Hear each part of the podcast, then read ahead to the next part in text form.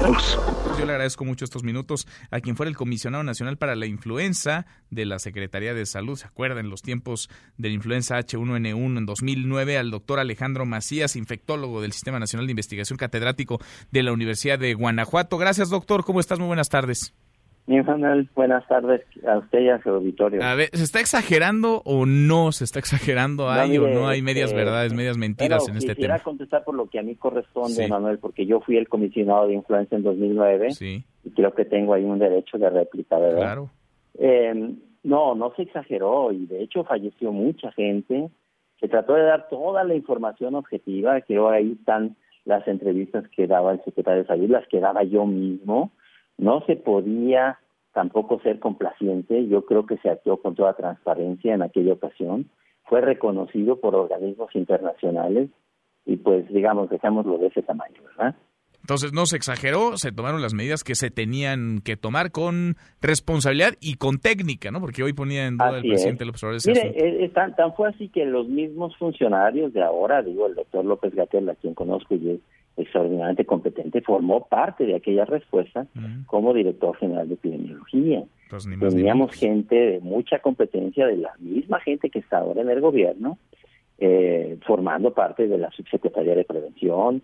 Este, digamos que, eh, como decía Pancho mismo, Pancho Villa, es la misma gente, le damos los mismos. Son los este, mismos. simple y sencillamente han cambiado algunos gobiernos, pero yo estoy convencido de que se hizo lo que se tenía que hacer con la información que se contaba en ese momento. Ahora, ¿qué tan riesgoso podría... Con la información que se cuenta. Claro. En ese sentido, ¿qué tan, ¿qué tan riesgoso podría resultar, pues, eh, hablar del coronavirus? No quiero decir que a la ligera, pero sí quizá no con la relevancia que se le está dando en otros países. Es cierto, no hay un caso de contagio confirmado en México, pero se ha dicho que inevitablemente podría llegar este COVID-19 a nuestro país. Mire, si el COVID va a llegar, si este virus va a llegar, es porque tiene la capacidad de desarrollarse en una pandemia. Si no llega no es porque le estemos poniendo fronteras, ¿verdad? Porque el querer detener eso es ganar tiempo. Lo que ha hecho China, yo creo que es hay que reconocerlo, ¿verdad? El esfuerzo que han hecho, pero han comprado tiempo básicamente. No es que con eso se vaya a detener una pandemia, que sería inevitable si el virus tiene esa capacidad. Si tenemos la suerte que tuvimos como con el SARS, de que se detenga por el calor, por las condiciones epidemiológicas, qué bueno, pero hay que esperar lo mejor, pero prepararnos por si eso llega.